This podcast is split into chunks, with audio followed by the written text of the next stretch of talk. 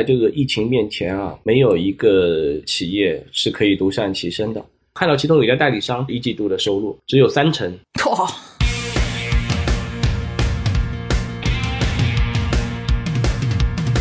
欢迎收听备忘录。你好，我是 Bessy 李倩玲。从二零幺七年往前的二十七年时间里，我一直服务于全球最大的广告集团 WPP，曾经担任的 WPP 集团中国区的 CEO。我目前的身份是名投资者，运营着一家由我自己创立的早期战略风险投资 Within Link 贝西投资协作体。大家好，我是 Jenny 刘雨静，一个长期关注广告营销行业的媒体人。我会和 Bessy 一起主持这档节目。观察有趣的创意是我的工作，也是我的兴趣所在。在全新升级的备忘录中，我们关注广告营销行业的前世与今生，关注科技如何助力商业。我们也关注为什么广告具有改变我们行为的力量，为什么广告与我们每个人都息息相关。二零二零年备忘录，期待您继续和我一起进入每一个正在发生的商业现场。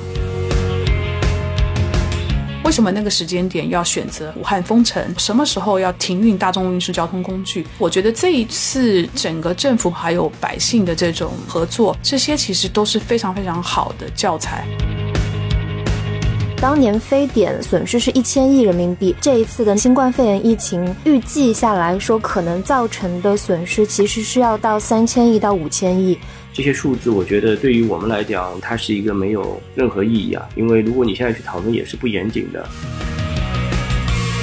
真正的一些短视频公司现在做的非常好的，人家一条片子的均价是多少钱？一千块钱。富 A 公司它有 producer，然后呢，我就把人家做的那个短视频给他看，我说，哎，这条片子你觉得如果你来拍多少钱？他说七万。各位听众，大家好，欢迎收听本期的备忘录，我是主持人 Jenny 刘雨静。呃，今天和我一起主持的依然是 Bessy。Bessy 和大家打个招呼吧。Hello，大家好，我是 Bessy 李倩玲。我们今天录这一集呢，我人其实是在英国。然后等一下，我们另外一位嘉宾，大家也会知道他也不在国内，所以我们今天是三个不同的国家来一起连线录这一集的备忘录，非常有意思的一集，也很有意义的一集。谢谢。对，就是因为今天也是我们三个人都在不同的地方，所以也是线上连线录制的方式，可能会有一点收听体验上的影响。如果你有任何建议的话，也欢迎在评论区告诉我们。那本期其实我们要聊的也是这一次大家都很关心的新型冠状肺炎的疫情问题。这次疫情估计也是给我们每个人的生活、工作都带来各种影响。有的人可能甚至他的工作丢了，或者说他的生活轨迹从此就被完全改变。变了，那我们今天会主要从广告和营销行业的角度来聊聊看新冠肺炎疫情带来的影响。同时，今天我们也请到了一个对广告营销行业非常了解的嘉宾贺新浩，贺总他是中国很重要的一个商业创业类奖项叫金头赏的创始人。我们请贺老师先介绍一下自己吧。哎，大家好，非常高兴 Betty 邀请那个来到现在非常夯的节目备忘录哈。谢谢你花时间，我知道你人在夏威夷对吧？也是卡在那边回不来。对，我是商务，不是休假哈。我是商务的时候呢，返程突然被航线取消，不是航班取消。然后呢，所以现在很多飞机都麻烦，所以我们现在还等在那。不要要感谢小小贺啦，因为第一个我们真的是认识十八年，但是第一次一起做一个节目，我觉得还蛮有意思的。小贺，你在金头赏呢，这个做了好多年了，现在在国内这个影响力好大好大。那今年这个疫情，我看你前两天也发了一个这个问卷，想了解整个行业的冲击啊。但是你的金头赏也是一个非常非常大的，维持一个礼拜的这样的一个活动。目前看起来，你觉得这个疫情对你今年这活动会有影响吗？其实客观来讲呢，在这个疫情面前啊，没有一个企业是可以独善其身的。嗯，而且我觉得我们金头赏的责任嘛，也是希望在业界传递向上向善的力量，包括点燃大家对这个行业的激情。嗯，所以呢，在疫情开始的时候的话，我们也是第一时间的去做了很多调研。嗯，那我们发现大家都有一个共同的一个痛点，这个痛点就是说，大家都不知道这个疫情到底是怎么样。尤其这个业界它是一个产业链，嗯，有最上面的品牌、代理商、媒体、制作，那整个产业链当中啊，大家都在做一些规划，尤其是呢，我们金投赏创始之初呢，其实还是在合作那些比较大的 4A 品牌 KA 的客户。嗯那这些大的国际性的企业，它的计划性就更强。嗯那其实特高来讲呢，在二零一九年呢，其实大家都知道，经济其实已经开始有一些挑战了。嗯尤嗯其是在去年，大家都知道，像汽车行业啊，对吧？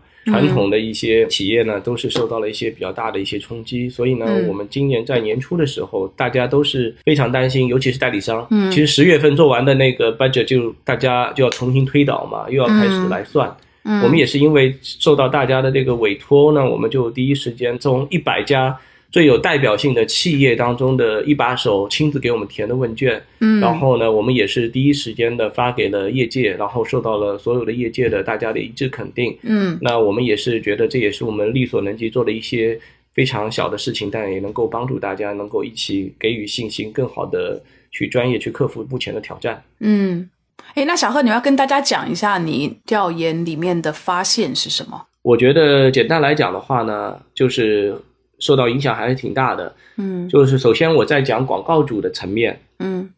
广告主层面当中呢，嗯。就唯一的一枝独秀的就是第一是游戏，第二是在线教育。嗯。那这些呢是今年有很高的增长，嗯。其实也不难理解了，因为大家现在都关在家里，嗯。那最大的娱乐就是在线游戏，在线游戏其实获得了蛮高的增长，更多的充值啊。嗯。那第二教育其实也是啦，嗯。在线教育，那这两块呢，其实我们发现他们是有增长的。嗯。那大部分的话呢，都是有下滑的。嗯。在下滑的品类当中呢，我们发现呢，传统的民生的一些用品啊还好，比方说饼干呐、饮料啊、水啊这些面呐、那些，嗯。那些呢，我看他们的研究呢，就一季度可能会受到一点点影响，但第二季度他们就认为会恢复，全年应该不会有太大影响，因为这些主要是民生的，因为这是必须的嘛，嗯。没有受到太大的影响。但是呢，一些非就是必须的东西，那它可能就延后了。嗯，比方说一些大宗商品，比方说地产啊，或者是一些传统金融啊，嗯那那些呢肯定会受到疫情，而且他们滞后性会非常厉害。嗯可能他们的现在的风险，他们可能觉得到第三季度啊，都可能会有一些反应。那这个也是有影响的。那另外一些就是大宗的，像奢侈品啊，包括甚至于那些手机电子啊，可能都会受到一些影响。因为在过去二零一九年，其实大家都知道，虽然尤其是汽车行业那些受了很大的影响，但我们奢侈品牌行业还是非常好的。嗯所以在今年的话，也受到了一个比较大的一些影响。那这是广告主这一块。嗯第二呢，代理商，代理商的话呢，我觉得我总结一下，基本上它是基于做传统品牌业务的，都会受到非常大的冲击。嗯那做 digital 做 performance 的呢，就会好一些。嗯那其实也不难理解了，大家想象一下，客户的预算，如果我们用最传统的方向是分为线上跟线下的预算，那基本上现在线下的预算大家都可以关掉了嘛，因为你的店都不能去了嘛，对吧？嗯所有的客户在传统的线下的终端的零售的一些预算都没有了，全部跑到线上。嗯那以前传统 4A 的最大的一些业务量就帮客户是做线下的业务，嗯那这块呢，基本上他们都受了非常大的影响。我看到其中有一家代理商只有三成就是一季度的收入，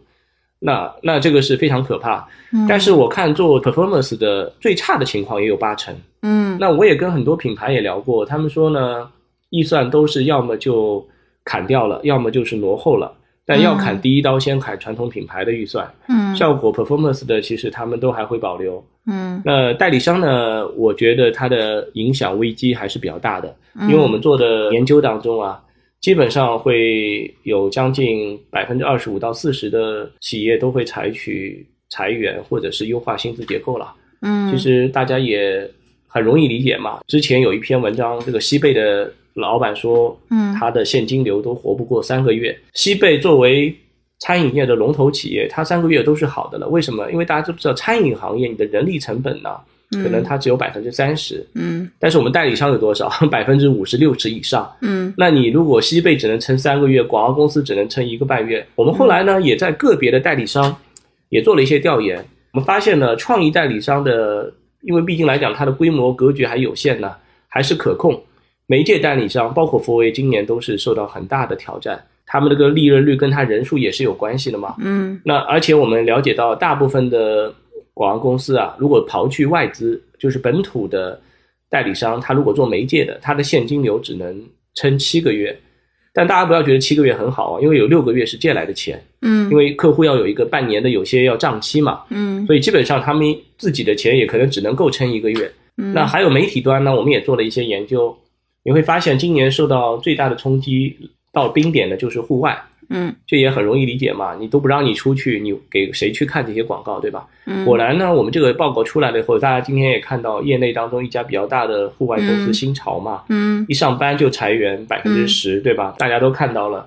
为什么他们的逻辑是说我们裁员是为了蹲下，为了更好的起跳？那我嗯 personal 来讲，我对于这个老板还是非常尊重的，因为我觉得在这样的一个时刻，他裁员其实也是为了大多数人的活下去嘛。嗯一个企业只要在这样的阶段当中能够跟所有的员工讲真话，嗯而且他表示他已经有抢救有举措，我觉得这都是一个非常值得肯定的一件事情。虽然另外百分之十的员工很残酷，但其实他也没办法，因为确实没有办法去 cover 到这些内容。而且呢，你会看到，其实我们业内也有一个现象，就是关于复工嘛，嗯基本上就是一些经营的利润率比较高、市值大的公司啊，他们都在十七号之后复工，对吧？嗯那基本上呢，压力比较大的都是三号开始复工了，那些都叫户外，都叫断崖式下降。那还有一个行业是从变零了，就电影院媒体，大家都知道，电影院媒体、电影院营销，因为电影院都关掉了嘛，嗯所以呢，很多做电影媒体都是变成零收入了。嗯那有些呢公司是专门做影院营销的，我看到一些代理商业界也是非常棒的一些公司啊，嗯他们也是第一时间呢 Q 一只发百分之七十的薪水。第一时间老板就反应过来了，是获得员工认可的前提下，嗯大家都说一致度过难关。那我觉得这个证明这个公司也是非常棒的，就是大家也是愿意齐心协力。因为嗯就像刚才我们所说的现金流啊，待会儿也可以让 Bessy 来来帮大家补充一下，就是真的是代理商的现金流真的是一个很大的一个挑战。嗯那当然还有 production，那制作行业呢，就是拍影视片是啊，那那这些行业就更被动了，因为嗯它是属于甲乙丙丁到后面了。那他们的很多拍摄的周期啊，都已经延到了 Q 二、Q 三，就 Q 一已经基本上都不拍了。嗯总体来讲的话呢，我觉得今年我们通过这个调研吧，从目前来讲，当然我的样本也是有局限性，因为我们的样本主要还是一些规模比较大的一些头部的一些公司或者做大的品牌 KA 啊，嗯。我觉得呢还是会全年看起来大家的乐观程度不高吧，估计能够第一、第二季度平均至少是会下降两成以上，嗯。三四季度大家还要看。嗯。对，然后呢，还有一个问题就问大家，因为大家都知道这些大的公司它都会做计划嘛，嗯。那这个计划就来判断它疫情什么时候结束。那这个疫情什么时候结束很重要，因为你对于疫情的判断就能够证明是什么呢？就证明你对这个行业的生产计划是如何来排的。那你对这个生产计划如何来排的话呢，就取决到你后面的所有的工作的部署。那我们嗯看到一个非常不乐观的一个现象是说，百分之六十五的企业对于四月底前结束疫情不乐观，百分之二十以上的企业呢，他可能是要觉得更晚，大概也有百分之三十一的企业是觉得要六七月份才能够结束。那我们也重新的，就是分析了一下，那我们发现最乐观的企业，三月底之前他觉得能够结束疫情的企业，都是来自于游戏、云服务、应用软件、民生消费品。嗯而代理公司呢都是做 performance 销售的，但是七月底认为才能结束的公司，就是一些房地产、运动鞋服、奶粉、手机电子，包括专注于品牌策略以及户外媒体影院的公司。我们也是金投赏本来每年三月中下旬，我们有一个启动大会，就 announce 嗯每年评委名单呐、嗯那个是我们最重要的。我们也是根据了大家的意见，我们也是暂时放到了六月初。嗯对，嗯这个也是我们根据这个疫情来做调整。当然，我们也是希望它真的能够早点结束啊。那我们也可以往前移，但目前看起来，这个是我们这一百个企业样本调研的数据。嗯对，哎，我有个问题想请问一下 Bessy 或者贺老师，就是因为我们有很多听众，可能他们并不是从事代理商或者广告行业的。刚刚你们提到说，对于那个传统品牌代理商的影响可能比较大，那对于做 performance 和那个 digital 的可能会稍微小一些。能不能解释一下，就是做传统品牌的代理商和做 performance 的有什么不一样？嗯，这我来解释一下好了。嗯，所谓的这个传统跟效果营销的这种分类啊，传统指的就是啊做电视广告、做纸媒、做广播。嗯，那可能有一些户外也还是列在这个所谓的传统代理商里头。嗯，什么叫效果营销？就是大家每天都挂在这个微信朋友圈啊、抖音啊，还有这个今日头条啊，您在上面所看到的很多的这种所谓的精准式的这种投放的广告，就是属于这种效果类的。还有电商经常挂在嘴边的这个所谓转化率。要有转化率的这样的一个广告，这些也都是属于效果类的这个广告，所以大概一个比较简单的分类就是这样分吧。所以刚才小贺谈到的这个传统的这个代理商，因为现在很多的。国际的代理商，他们绝大部分客户聘请他们处理的业务，很多是属于这个传统的这一块。那传统的，其实即使在疫情发生之前，其实传统的这一块的广告量其实已经逐年在下滑，所以本来就已经，我们讲它是一个夕阳产业啦，这样讲好了。那这个疫情来了之后呢？我觉得可能是有一个两极化吧，因为疫情来了，现在大家都待在家里，然后特别关注跟疫情有关的新闻跟消息，所以两极化就是大家都会打开电视去看这个比较具权威的媒体，所以比如说中央电视台啦，然后各个城市各个省的这个比较有权威的省卫视或者是城市电视台。那另外一个极端呢，就是会花非常多的时间挂在社交这个媒体上面去看所有其他的所谓的官方的或者是说权威信息以外的。流出来的这些所谓小道消息啦，或者是说朋友圈里面知道的消息，民间发生，哎，对的。所以呢，呃，传统的这一块，我觉得就要看代理商跟品牌主反应快不快。因为很多传统的媒体啊，你说像中央电视台、省卫视都是大媒体，所以他们大媒体呢，它广告投放也是比较有计划性的。所以他们是不是能够在很快的时间之内，能够承接比较多的广告量？我我觉得这个。就要看每个台反应的速度，但是呢，效果类的，比如说像在这个今日头条、抖音、朋友圈上上广告，它本身的发布的这个流程呢，电子化的程度比较高，所以呢，就比较容易去增加。如果说我今天要增量。啊，我看到大家都在朋友圈上呃刷朋友圈，都在抖音上看短视频。嗯，那广告主可以一下就很快可以告诉他的代理商，即使大家都在家办公，我可以到云端上，我可以到这些大的平台后面都有这种操作系统，我立刻就可以加码放更多的广告量到这个效果类的这个平台上。所以呢，这这个就是我刚才小贺讲的，有这两种的分别。那我我觉得刚刚小贺报告调查的非常的好，而且非常的细。取样，我觉得如果是头部的这些代理商都已经有这样的一个担忧的话，我觉得那个腰部以及尾部的就不晓得该怎么活了。我估计今年可能 可能会死一大堆的，我们叫做中间的代理商，就是我们英文叫 brokers。因为在中国呢，小贺有谈到这个代理商回款的问题嘛。中国有个蛮特奇特的现象，就是即使是在跟疫情没关系、平常的商业的这种合作上面啊，其实绝大部分的客户在付款上面呢，都都不太准时，都会拖。而企业越大呢，它有可能付款的时间就拖得更长，走流程要很久。对，所以呢，平均啊，就是一般的代理商，尤其是这种大的 Four A 啊，他们跟他们的品牌主之间。均值来讲，就是回款的时间都在六个月以上，所以意思就是说，我今天帮广告主上了这个广告，各位什么人可能在各个不同的载体上面看到的广告，我广告上出来了，我上出来了之后，我得还要得拿到这个上刊的这个证明，拿到了这个证明，开了发票给客户。那客户是认这个发票，他收到了之后，而且他看了你的所有的上画、上刊、播出证明无误，他这个时候才开始算，按照合同他要多少个月付给你。所以前面的准备工作，再加上这个合同里面，可能一般来讲都是都是至少四十五天、呃六十天、九十天以上的付款期，这就是六个月的时间。所以那你知道，是越大的代理商，他跟他合作的很多的下游的厂商，就是我刚刚讲的 broker 中间代理商，那他们那个回款就更久了。因为代理商从客户那边收到钱回来了之后，他就要开始去判断：我今天从客户这边收回来一百块，我这一百块里面我要先付给谁？所以呢，如果你是越头部的平台，那你当然你的这个话语权就更重，所以你可以你可以要求付款的期间要比较短，所以代理商可能会第一优先的就先付给这些大的平台，或是透过他的御用的这个中间的 broker 付给大的平台。那所以中间的这些 broker 啊，腰部的跟尾部的 broker，平常时候它的回款期很有可能就是在六个月到九个月。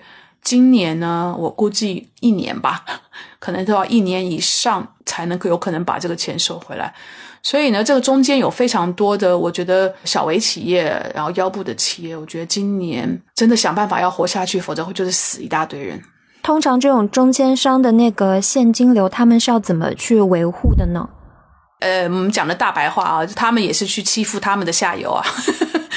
所以呢，可能就是说，他们有时也会面对头部的平台，所以头部的平台要先放款。但是呢，他们散出去的这些投放的载体有很多也是腰部的跟尾部的载体，那那就是客户不付我钱，我也不付你钱。所以呢，今年的这个腰部跟尾部的平台，我觉得也会很难过。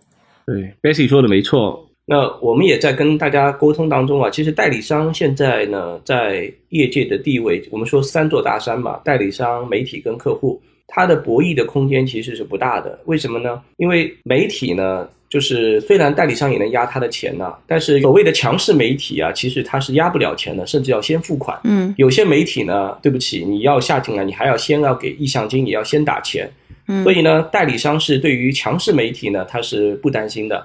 但如果你是尾部腰部媒体呢？那我估计刚才 Betty 讲的还是客气的，有些要九个月甚至一年以上。那另外还有强势的客户，那强势的客户当中呢，也有就是一些非常大的五百强客户，我都知道他现在对外都是统一是一百六十天。嗯，那一百六十天加上之前 Betty 所说的服务，因为你服务完了以后呢，其实你想收款，他说哎对不起，这个没做到，这个要补位啊，要加啊，弄完了以后呢，要结案通过了以后到票以后再是算一百六十天。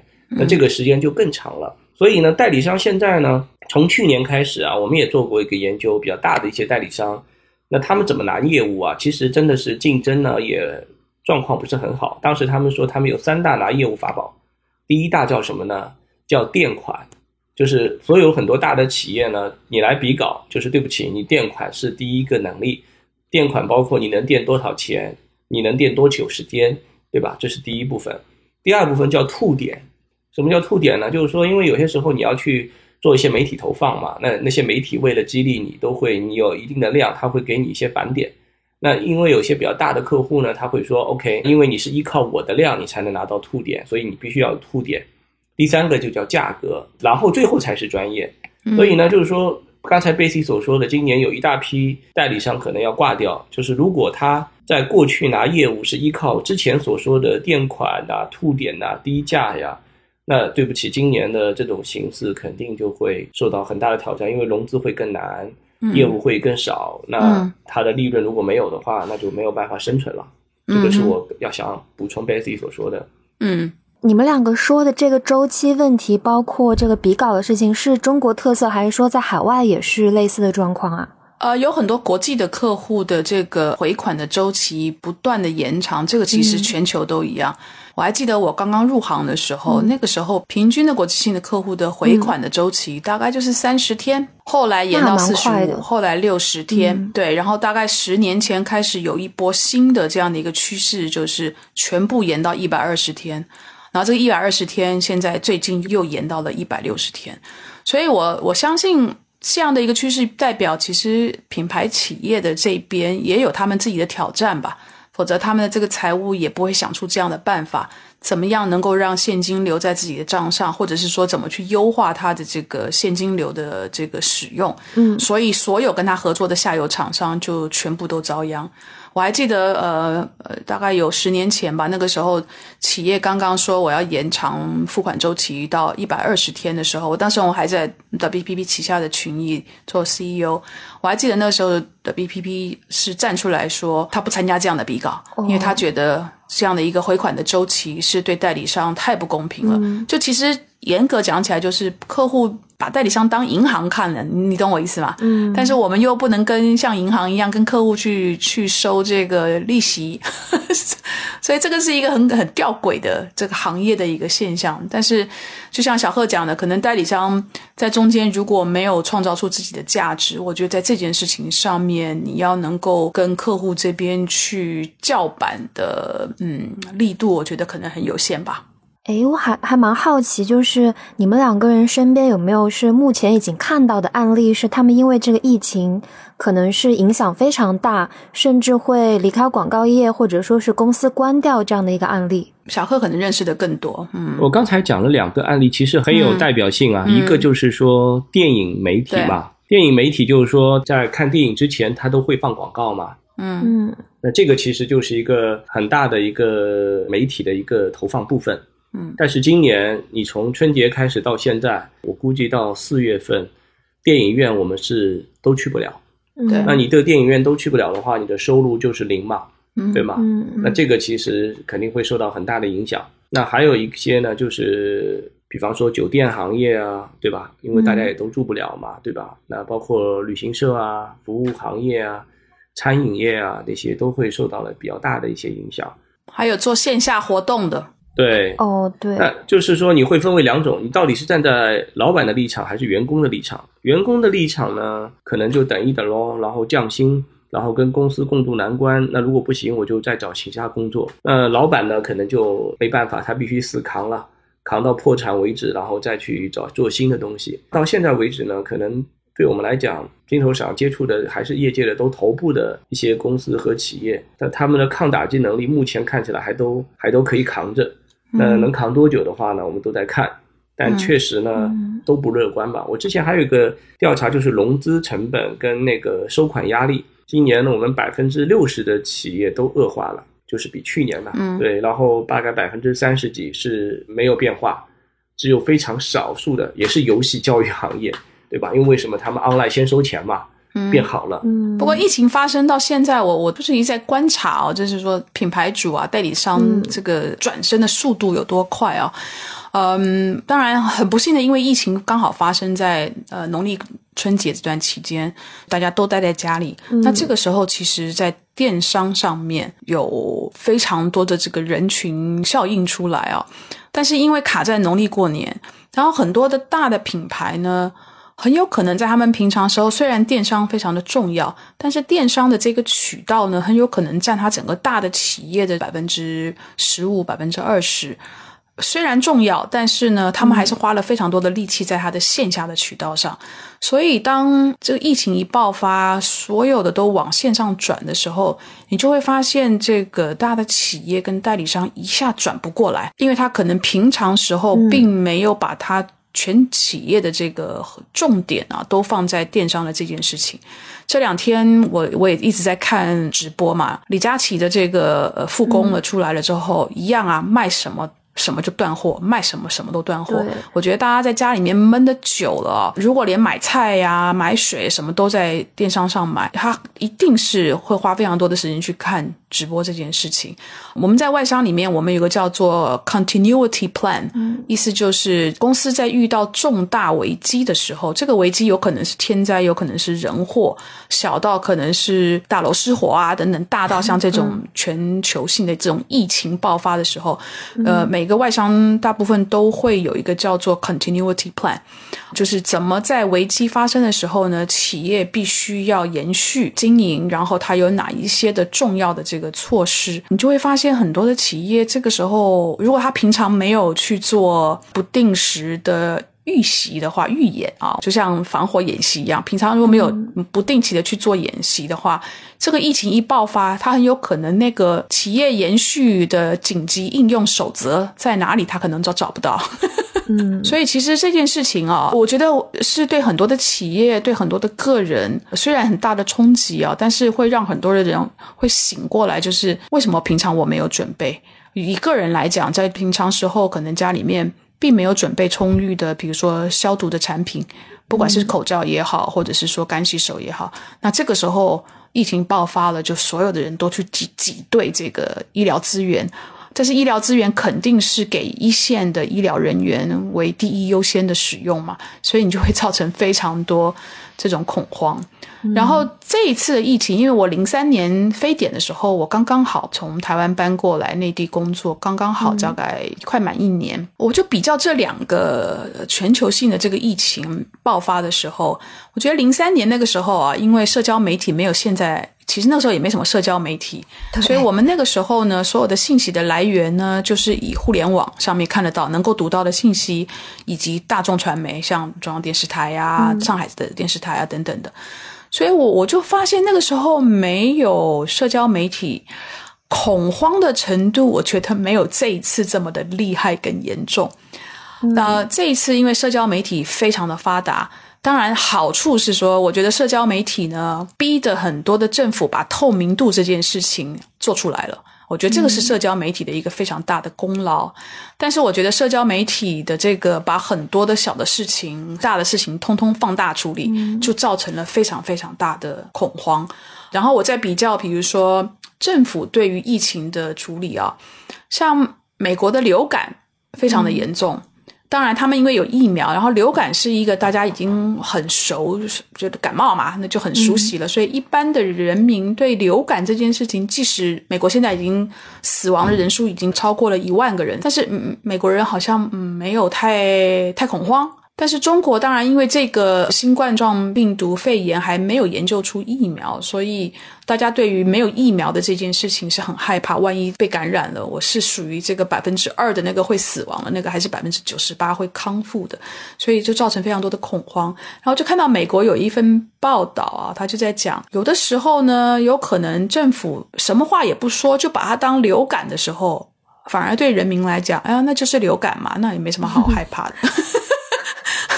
我不是说，我不是说这个新冠状病毒肺炎是流感，我不是这个意思啊。这个这个肯定是一个非常严重的传染病。但是呢，从这件事情跟当年呢十七年前的那个 SARS，呃，政府的反应、人民的这个反应、媒体的反应，我觉得这两个是非常有意思的两个，几乎是天壤之别的这样的一个，对我来讲，我个人的经验嘛，这这个是我的观察。嗯，哎，说到 SaaS 这件事情，其实我今天刚好从那个贝恩咨询那边收到一个数据，还我自己还蛮惊讶的，因为零三年的非典那个时候我还在上学，所以其实并没有一个非常。大的一个实感的印象是它对于经济的冲击有多大。然后今天贝恩咨询给我发过来，告诉我说，其实当年非典那个人民币损失是一千亿人民币，但是说这一次的那个新冠肺炎疫情预计下来说，可能造成的损失其实是要到三千亿到五千亿。然后说当年非典它那个对于整体经济的影响，其实基本上只持续了一个季度，就是零三年第二季度，就是非典影响。最大那个时候 GDP 是有一呃下滑了差不多两个点，可是到第三和第四季度，大家就是你知道报复性消费，然后很快 GDP 就回升了，所以其实最后只有百分之一的负面影响。对于 GDP 来说，而且并没有波及到下一年。那你们看来的话，其实是不是这一次的新冠肺炎疫情，一个是因为现在人口流动比较大嘛，然后呃很难去像以前那样子去控制；另外一个是不是其实真的就是这一次疫情对于经济的影响是还蛮大的？我个人感觉是这样，因为我所有采访的做餐饮店的、做那个什么健身房这些，可能因为是实体经济嘛，然后真的都是很悲观的。我觉得是这样，就是说，光从一家咨询公司啊这个报告来看待这个东西，我觉得没有太大意义。因为首先，作为研究来讲，你的研究样本它的定义啊，包括它是损失怎么去计算，这些数字，我觉得对于我们来讲，无论是一千亿、三千亿、五千亿，我觉得它是一个没有任何意义啊。因为如果你现在去讨论，也是不严谨的。那我只是从两个方面可以来看待它跟之前的是不一样。因为我之前我们。光华呢，它有一个研究啊，这个我觉得是蛮科学的。它就是说呢，我们跟十七年比起来有两个变化。第一个变化呢，就是我们经济体量大了很多，对吧？嗯。第二个呢，我们的服务行业，尤其是第三产业啊，在非典时候呢，第三产业占比是百分之四十，嗯。但是现在呢，已经占到了百分之五十三。所以说呢，这个呢，经济体量的规模跟对服务业的总体的影响，那这个是可以看得到的一个变化。嗯，第二个变化呢，就是说在非典期间呢，我们至少没有停航吧，对吧？嗯现在你会看到有全世界那么多国家因为这个问题而停航，对吧？嗯那这个是非典时间没有的。嗯，第三个呢，就是外力，就是非典期间也没有中美的贸易战。我们现在呢，其实贸易战应该我们大家已经慢慢习惯了。嗯所以呢，我觉得就是说，对于大部分来讲，就是它的数字我觉得没有意义，但是我觉得嗯刚才讲的几个可能是不一样的地方。对。然后我刚才在也在看一些的这个分析啊，嗯，中国各个省还有几个直辖市的 GDP，我们这次看比较严重的湖北、广东还有浙江这三个省，就是它的病例比较多的人数比较大的。这三个省呢，其实所创造的 GDP 大概占全中国内地的整个的 GDP 加总起来是占了百分之二十一。所以这三个省其实现在是全国所有的大部分的经济活动都停摆嘛，所以这三个省其实对全总体的这个 GDP，这个不是十三年前，当然可以比，但是也有非常多大环境、小环境的因素。我觉得这次是不太一样的，但是我觉得有一件事情，刚才小贺提到各国就是很多的航班取消来中国，然后世界卫生组织发布这个公共呃卫生安全状态啊，其实我觉得是相当可惜的，因为世卫组织的这个发布一出来了之后呢，理论上这个发布应该是说，全世界的所有世卫组织的这个成员国要重视这件事情，然后成员国会聚在一起去看我们怎么去在成员国之间去调度所有的那个资源，能够去帮助。这一个正在就是疫情爆发的成员国来去帮助他把疫情能够得到更好的控制。然后呢，我觉得这一次整个政府，不管从中央、从地方政府，还有百姓的这种就是配合啊、合作，这其实整个都是一个相当好的，就是公共卫生危机爆发时候的一个处理的 SOP，我们叫做标准呃运营守则。这个 S O B 的这个经验，到目前为止就所有的经验，我不晓得有没有人在记录，我希望有人记录，这是一会是一个非常非常好的世卫组织的这个案例。但是这个经验呢，就别的国家因为没有参与在这个当中，或是参与的比较少，所以他们也可能真的没有办法从里面去了解。怎么样去做这个疫情的控制？然后，比如说政府在什么时间点，为什么那个时间点要选择把这个武汉封城？然后其他的城市怎么做？什么时候要停运大众运输交通工具？这些其实都是非常非常好的教材。但很可惜，这个教材目前就是在中国，就是全世界没有办法进到这个里面去记录这里面的点点滴滴。我觉得这个是比较可惜的一件事情。嗯。其实刚刚 Bessy 说到直播，我还蛮想聊一下直播这件事情的，因为呃，我们也看到说，除了游戏，然后包括电商以外，现在大家因为没有办法出门嘛，然后很多人都在家里面看直播，嗯、包括呃，如果你没有看到，就是健身房一些舞蹈室，包括一些老师嘛，嗯、他们因为没有办法跟学生面对面，所以他们其实都会在直播上面开在线教健身、在线上课，然后其实抖音、快手上面有那个老师在线教你解数学题，这种蛮火的，很多成年人也会去看。嗯、然后呃，我在想说，这是不是会、嗯、呃让直播今年可能会得到一些增长吧？一个是说，比如说我在想，可以像抖音之前不是做商业化嘛，然后他们会做一些类似购物车放在边上。嗯、那像这样子，这疫情这件事情让大家看直播，会不会有一个比较长远的对于直播平台或者说直播的电商广告化的一个带动呢？哎，我觉得可能有吧，因为这段时间，呃，大家都窝在家里面，所以呢，本来不看直播的人呢，实在没事情做，所有的房间都绕过一圈了，所有的菜也都做好了，菜也都抢抢到了啊，然后该做的健身也都做了，那还能干嘛呢？很多人原先可能不看直播的，估计这个时候会上去看直播，所以我相信所有的有直播的平台呢，或者是说做线上教育啊、线上内容啊等等的，呃，在这段时间应该是几乎是零成本的。霍新霍新课吧，应该是有这样的一个状况。那我觉得这次的疫情呢，可能很让原来有好几个几乎要濒死边缘的这种健身的 APP 啊，嗯、这次好像又活过来的这种感觉。所以我觉得这个短暂的这种，就是因为迫不得已。而必须收看的这个人群一定会有汇聚，那这个习惯的养成估计也会有。但我觉得呢，等到疫情一旦结束了之后，我个人的观察，第一个也要看，就是从二月八号、九号大家返工后面的这个十四天啊，有没有在另外一波疫情出现？如果后面没有什么疫情出现的话，可能稍微好一点。我相信后面的这个所谓的报复性的消费呢，会全都出来。所以我觉得下半年。就要看这个报复性的消费一旦出来的时候，所有在市场上的这个公司啊，你承受不承受得了？这个突然间，比如原来是一年的消费，集中在半年六个月里面要做完，这个时候我其实个人是觉得裁员跟留职停薪或是放无薪假来比的话，可能放无薪假会比较好，因为到时候一旦需求出来了，你只是把这些无薪假的员工复工嘛。但是如果是你是裁员，你已经花了遣散费，他已经不再是你的员工了。那你知道到时候啊，市场上会形成一个什么状况？就是大家抢人才。嗯，那到时候抢人才就是是个薪水又开始水涨船高，所以又加重了企业的这个运营的成本。所以我觉得，嗯，直播的这个习惯可能会养成，但是一旦大家能够到户外去活动了，我觉得前面被压抑下来的这些消费欲望会再重新出来。那那些消费欲望出来的时候，它直接影响的就是我原先挂在直播上的时间，我拿去用做别的事情，此消彼长吧。嗯，我个人觉得 Betty 她看的还是比较乐观的，可能对我来讲，我觉得更悲观一点。因为为什么呢？其实刚才讲的这种报复性消费啊，都是属于精英阶层了。嗯，其实中国大家都知道，它的消费人群啊，其实是就像我们之前调查，我们可能只有一亿本护照，对吧？嗯，很多百分之九十以上的人他是没有护照的。嗯，其实为什么说现在国务院今天你会看到发改委发了，是希望一定要复工啊？嗯，我觉得现在可能有大部分的，就是底层那些人呢，他们是等不起那么长时间。嗯就举个最简单的例子吧，我们每家都有阿姨，嗯对吗？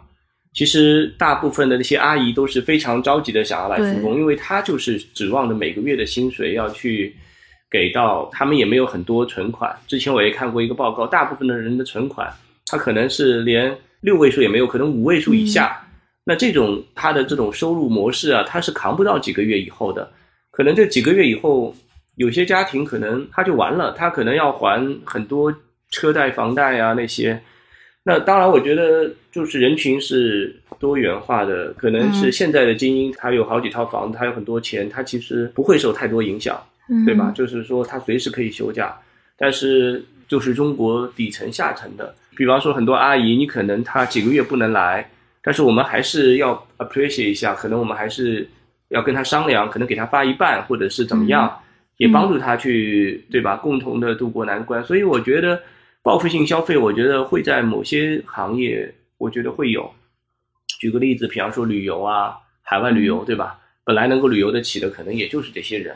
对吧？那些没护照的跟他也没关系。对，但是有些行业，我估计如果他能够要等到六七个月以后啊，他可能没有这个时间消费，有些老板就没了。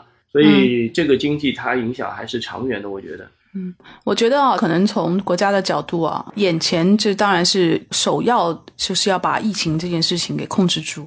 但是疫情后面相对的还有经济问题，其实还有更严重的是社会问题。呃，像像小贺讲的，如果疫情结束了之后，精英人群生活恢复了正常，但是呢，底层的人群生活并没有回到正常的这个状态，然后持续的是一个待业的这样一个状态，没有收入。我我相信国家可能更担心的是中长程的这种社会问题吧。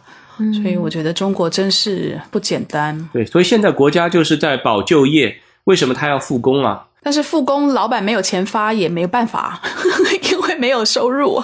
对，所以现在就是看不同的行业嘛，就是我觉得如果这个老板呢，他还是有一些领导力、有些战略的，那我觉得就长痛不如短痛嘛，当机立断，那员工也早一点去找方向。嗯，对吧？那如果有些呢，是因为原来的客户预算它原来多的，现在缩紧了，那大家就是花更多的时间，对吧？开源节流嗯去找更多的扛过这段时间，对吧？嗯，那我觉得就是肯定要计划性。所以为什么我们这个报告当中呢，大家最关注的就是大家对于复工的预判，因为嗯这一百个企业对于复工时间的预判，也代表他们自己的内部的供应链流程，他们是怎么来规划的。那很多企业也根据这个东西去调整自己的方向。我个人觉得呢，这个对于长远来讲呢，包括我们看到一些好的现象。大部分的人都觉得 Q 三、Q 四能够返回一部分了。嗯我昨天看了有一篇报告，也是我们光华的一个客座教授携程的梁建章，他也是一个虽然是企业家，但是他做过很多研究，人口学家，他就写了一篇文章，我觉得也蛮有启发性的。他就是说隔离的经济成本，对吧？嗯，就是说站在现在这个时机啊，我觉得我们肯定是拥护国家的一切决定嘛，就是配合好他们。因为其实说不来呀，我们批评比较容易，但国家其实也很难。那你就说现在，如果你往左，就是严防死守，对吧？那不计一切成本，那不用不用考虑复工，把疫情堵死，那这是一条最左的道路，对吧？那你所带来的毁灭性的打击就是经济，对吧？那你说也有一些人，就是如果用一个只是纯粹从一个数字上来讲，他觉得现在我们有多少人已经死亡了。但是，如果是你把这个东西堵死了以后，那未来你有十三亿人，对吧？你有几亿人的就业经济受到了一些影响，那这笔账是不是合理？那另外，最往右的一一一个想法就是说呢，我们就是还是以复工优先，经济优先。那这个呢，当然就会带来更多的疫情，对吧？你的卫生状况啊，你的，如果他只是从经济学角度来讲，那梁建章做了一个分析，那我觉得。其实也是蛮有意思的。其实你如果是我们的政府领导，你怎么去选择呢？对吧？你如果是说比较简单，啊，生命重要，OK，那你可能是救了这些人，但是我们十几亿人的经济生计未来你怎么去平衡？那如果你是救了这一批的话呢？那这些疫情就是如果你用一个大概率去算，可能它能够死多少人，对吧？那如果你用这个数字跟那个数字去平衡，那就是另外一个问题。所以我觉得，其实我是很客观的去看，我们要做一个务实的主义者，就是在现在的情况下，我们任何人做的决策不会比政府做的，因为我们没有那么多信息，对吧？也没有那么多行动能力。嗯，对。但是如果站在他的角度，其实确实也是，他不管怎么选择，都有人不满意。所以这也是为什么现在政府是最难的。对的。那我们再讲回来这个广告的行业哈，我我前两天就是一直在看。盒马跟好几个原来就是线下的呃餐饮业的，我们叫员工共享吧。哦，我在想这个员工共享的这样的一个安排，在我们广告的行业、行销的行业，不知道有没有可能 形成？目前好像没有看到。但是我觉得现在肯定那些做，比如说效果类营销的广告公司、代理商，还有呃做电商的，肯定是忙不过来的。但是呢，嗯，刚才讲了做传统业务的这些代理商，他们的可能有很有很多的闲置的人力，所以我不晓得在广告这个行业里头的这种呃员工共享的可能性，不知道有没有。那他的这个技能也不知道是不是能够在这么短的时间之内就能够 transfer 能够转移。嗯，我个人是比较悲观的。我非我非常悲观，因为客观来讲，basic 我们都看得到这个业内过去几年的情况啊。是的，其实现在你可以看到，在 digital 媒体、数字媒体里面，很多人都是从代理商过去的。嗯，应该来讲的话呢，其实他能够转的不会等到今天。对，那没有转过去的话呢，其实客观来讲，现在已经不是一个最好的产品了。嗯，那我觉得他们没有转，肯定也是有他们的原因。所以我觉得。就是如果你把代理商人才分为几块吧，一块呢，就是他是最与时俱进的、最前瞻的。那这些人如果他是优秀的，想要追求很高发展的，那肯定已经第一时间被那些更好的、发展更快的公司给挖过去也好，跑过去也好。那另外一些人呢，可能是希望稳一点的，对吧？他可能有这种转变的能力，但是他因为各种原因啊，家庭也好，不想九九六啊，待在那里的，对吧？那现在这样的一个时刻，他如果想转，是不是有更好的机会？那就是另外一回事。那还有一些人，他可能是不具备转的能力，他可能已经怎么说呢？他已经固化了。那这些人，他可能第一呢，对方也不一定会接收这些人，对吧？嗯，因为这也是企业嘛，不是公益单位。所以我觉得刚才你所说的这种情况，我个人认为很悲观。我希望啊，我希望看到的一个现象是这样，因为我过去五年从原来做广告行销转行到去做这个营销科技公司的这个投资嘛，这五年来呢，其实严格说起来啊，要推动这个行业去用新的科技、新的技术，这真是老老牛拖慢车，哇，那个进度很慢很慢。因为呢，大家不不觉得我需要很大一群牛才拖得动哈。哎，对的。那我希望这一次的这个疫情，我希望能够看到一个什么现象呢？就是你知道吗？人就是不到黄河心不死啊。这次呢是到了黄河边上了。我希望能够看到的是说，你被逼到黄河的边上，你必须要做转变。就像刚刚小贺讲的，有一些人可能之前各种的原因，他不觉得他应该要转型。我希望这次会看到一些人才在这个危机的这样的一个情况之下，痛定思痛的去去做转型这件事情吧。我希望这个疫情结束了之后呢，可能有一些。转型成功的新的人才能够重新释放到这个市场上，这个是我希望看到的。那已经固化的或者就是拒绝去做转型的，那这个也没有办法。这样的人才，不要说疫情，在平常的时候可能就已经很难生存了。嗯，所以我我前两天也发了一个小小的问卷，想要问问行业的个人啊，这跟老板没有关系。我也是希望能不能在这段时间能够帮着那些希望转型、有动力想要转型的人才呢，帮他们找到一个方法。真的能够利用这段时间去写学一些新的技术，学一些新的技能。那等到疫情结束了之后呢？你的同样这个人，但是你在出来的时候，你是身上可能又多了好几把刀，多了好几好几个武器。这个是我希望能够看得到的一个一个好的现象了。嗯，对我我个人觉得 b a s i c 这件事情是非常有意义而且很有价值的。只是我觉得，如果按照总量来讲，我觉得总会有人会转过去的。只是我觉得这个比例啊。我个人是非常不乐观，我觉得大部分的可能能转的都转了，或者他有这个努力，他都不需要你去，他都能够转。客观来讲，有能力的，对吧？两两个方向，B A T 挖一部分，自己去创业一部分，对吧？嗯嗯。那留下来的话呢，基本上是什么呢？我觉得，首先他们第一个要克服的，他自己的是一个偶像包袱啊，或者是说他的原来的这个内容机制。你举个例子，现在这些人可能都是。四十多岁以上，对吧？那他原来的这地方拿的这个收入，你现在就是要去让那些互联网新公司、那些快手、头条那些，无论是九九六啊，还要包括去接受那些九零后领导啊，他们的一种机制啊，包括他原来自己所受的一个研究啊，真真的不一样。我再举个就很实际的一个例子，原来有一个 Four A 公司，他有 producer，他在跟我说呢，他也想转型，对吧？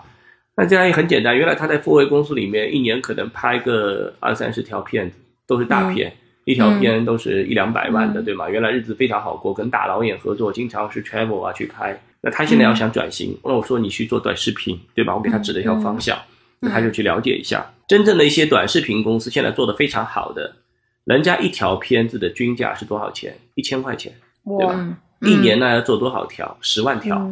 嗯，就是说这个短视频一千块钱不是说简单的哦，都是有故事、有配、有字幕啊，有那个东西，它是不断的迭代、程序化的这种视频。嗯，然后呢，我就把人家做的那个短视频给他看，我说：“哎，这条片子你觉得如果你来拍多少钱？”你知道他给我报了多少钱吗？他说七万，就那周期很长。所以就证明是什么呢？就是他现在所有的资源，包括对一些作业模式，已经完全颠覆了。就是说，嗯，原来一些引以为傲的一些模式，拍片来好，他要开 PPM 啊、看景啊、美术、服装、道景、到剪辑啊那些东西，对不起，现在都不需要了。现在都已经完全缩短了。现在完全是 real time 的，一边试一边投一边做。那这套东西，他你要他去转型，是不是可以学？是可以，但是他已经这个岁数了。对吧？而且呢，我也给他指过一些路，他也去看了，他觉得哇塞，他说我每天被那些九零后指令指挥来指挥去啊，骂他们的九九六，他说我家里还有孩子，这个真的是我给他的建议，说你还不如自己去创业，做个自媒体，做个公众号，做一个自己喜欢的一个东西。因为他说他也体力也拼不动了，对吧？那小贺，我跟你说哈，关于这个转型这件事情啊，比如尤其是像这种工具的使用啊，还有你就说从原来这个拿拿拿大富 A 的这种高薪，要到比较我觉得接地气的这样一个薪水吧，其实我都经历过，我觉得。其实最大的障碍都不是说在那些工具，而是这个人本人他有没有那个迫切的，就是是不是够 desperate。因为我开始创我自己的公司的时候，我的岁数也已经不年轻了，我也是要学啊，你也是要你有摸摸鼻子去问哦。对，但我觉得你这个样本不具备普遍代表性。这个我觉得，如果你要把所有的样本放在一起的话，我觉得 我的意思是我可以做得到，为什么别人做不到？那那为什么大家都没做到 WPP CEO、GroupM 的 CEO？大家都很努力啊，大家也很愿意学习啊，对吧？这个东西就是个体不能代表整体嘛。对，那另外一个呢？我觉得之前我们也跟两个 CMO 聊过，一个是传统的五百强，一个就是我们大家知道互 AT 互联网公司没 AT。我们当时有个非常经典的对话，当时我们在了解，哎，我说你们的 budget 做的怎么样了？他说啊，我已经做完了。然后那个 BAT 的那个 CMO 就说啊，你们已经做完了。他说是啊，他说你们日子太好过了，已经目标已经瞄准了，是一个固定的靶，你们在打固定靶。然后那五百强 CMO 就很奇怪，哎，不然呢？你们是怎么样？哦，他说我们不打固定靶，我们是移动靶，每个月每天都在变。所以呢，你想一想看，这是两种不同的思路啊。嗯，五百强的这种企业呢，它这种体系跟 Four A 都严谨啊，它都是非常 ready 的，都是要非常迭代很慢的，对吗？因为它的产品很成熟了，一年可能两次，对吧？嗯，那互联网公司的 A P P 啊，每个月都要更新很多次，所以它是打移动靶，对吧？你是固定靶。那对不起，两家企业在一起 PK 的时候，那你固定把一定被移动把给干掉啊，对吧？当然，我觉得如果你固定把你的寿命会比较长一点。如果你真的能够都 ready 的话，但是你的竞争的这种迭代灵活快速性，我的很多朋友也是从 Four A 从那些传统的五百强的 marketing，他们去转到一些 BAT，就是非常不适应。他说以前我们在工作的时候都是 email，对吧？一秒来讲事情，对不起，你 CC 给谁，你做什么，你的 deadline 什么都非常清楚，对吧？嗯嗯。那我说你到这些公司干嘛呢？他说没有邮件。那我说干嘛呢？每天拉群拉群拉群拉群，一天拉无数个群。他说很多东西都是你来不及看，所以我觉得。真的是很有很有挑战，很有难度。但我觉得贝斯你做这件事情呢，你可以当成公益，是很有意义的事情去做。那但很多人也愿意去算心。我只是觉得这个事情对于这个市场产生的实际经济价值不大而已。比较悲观了。当然，我也是希望我最好是错的哈。Hopefully 是我太乐观，你太悲观，然后我们就是两者取一个中间值，是实际上会发生的事情。对，希望啊，我们默默的推动，反正我我也就是一个人嘛，小小的公司，我们我们能影响多少人就影响多少人吧。金头赏的平台更大，所以看看金头赏能不能够跟这个广大的这个广告行销媒体行业的从业人员能够起到更大的作用。对我们不断的在呼吁啊，每天都在呼吁。嗯，非常感谢小贺的时间。好的好的，然后也谢谢大家的收听，谢谢大家的时间，谢谢，再见。